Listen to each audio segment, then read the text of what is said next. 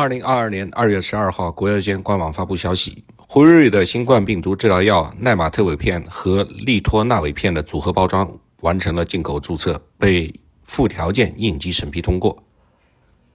作为小分子口服药，辉瑞的这个新冠病毒的特效药主要用于治疗成人，尤其是有进展为高风险重症因素的轻中度新冠病毒患者。它的使用人群，比如说是高龄的老人。慢性肾脏病的患者、糖尿病、心血管病和慢性肺病的患病人群。大家知道，在此之前，也就是二零二一年去年的十二月八号，国药监曾经应急批准首款国产新冠病毒的特效药，它是一种抗体联合治疗药物——安巴韦单抗注射液以及罗米斯韦单抗注射液。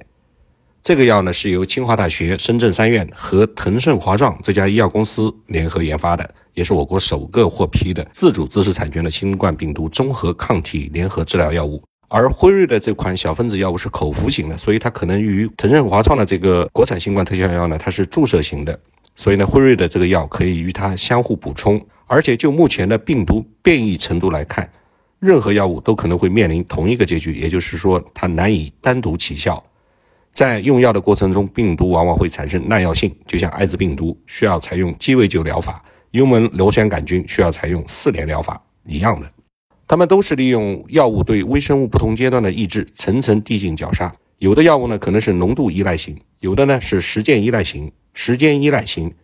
联合用药能够最大限度地利用不同药物的优势。这个药物的奈玛特韦片是病毒蛋白酶的抑制剂，能抑制 SARS-CoV 杠二蛋白，阻止病毒的复制。而利托那菲本身是用于艾滋病的药物。这个药物在复合制剂中则用于减缓奈玛特韦的奈玛特韦的分解，使得药物在体内能够维持更长时间的高浓度。在此之前，默沙东也曾经准许多家中国的药企生产 COVID-19 的莫诺皮拉韦。这一策略惠及了包括中国在内的一百零五个中低收入国家。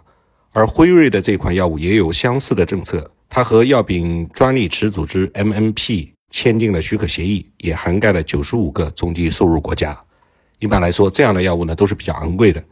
所以利用局部开放的模式，可以扩大惠及的面，降低疫情风险的蔓延。而对于国内的防控形势而言，尽快降低抗疫的社会成本，则是当务之急。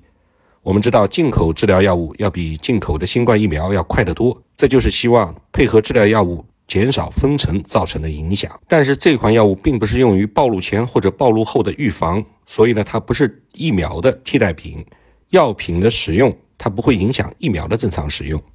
一个药有效是一回事儿，而它是否有较多较严重的不良反应，也同样关乎药物的推广使用。这个药物呢，可能存在味觉受损、腹泻等等副作用，对于药物的大规模应用，它有一定的限制。除此之外，利托那菲片本身是由肝脏来代谢清除的，可能会影响肝脏的代谢，导致肝损伤。这对于本身肝功能不好的患者而言，使用风险会相应的提高。当然，国内已有的那些新冠药物在初期都有很好的媒体推介，但是随着疫情的蔓延和持续，往往都陷入了沉寂。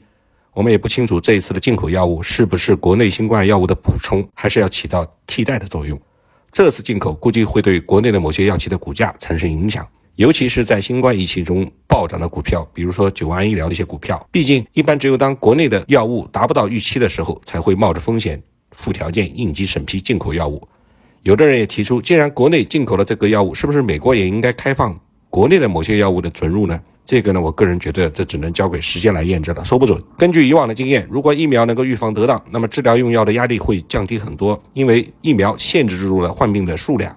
但是，当疫苗起效有限，尤其是当病毒变异频繁的时候，就必须对治疗用药提出更多的要求。目前我们尚不清楚辉瑞的这款药物的产能是怎么样，是否能够满足数量的要求，是不是能够有效。如果有效，那么最好就是在国内建厂，变成抽成合作的生产模式。一方面加快应用，另一方面也降低了物流的运输成本，还能减少疫情的随货物扩散。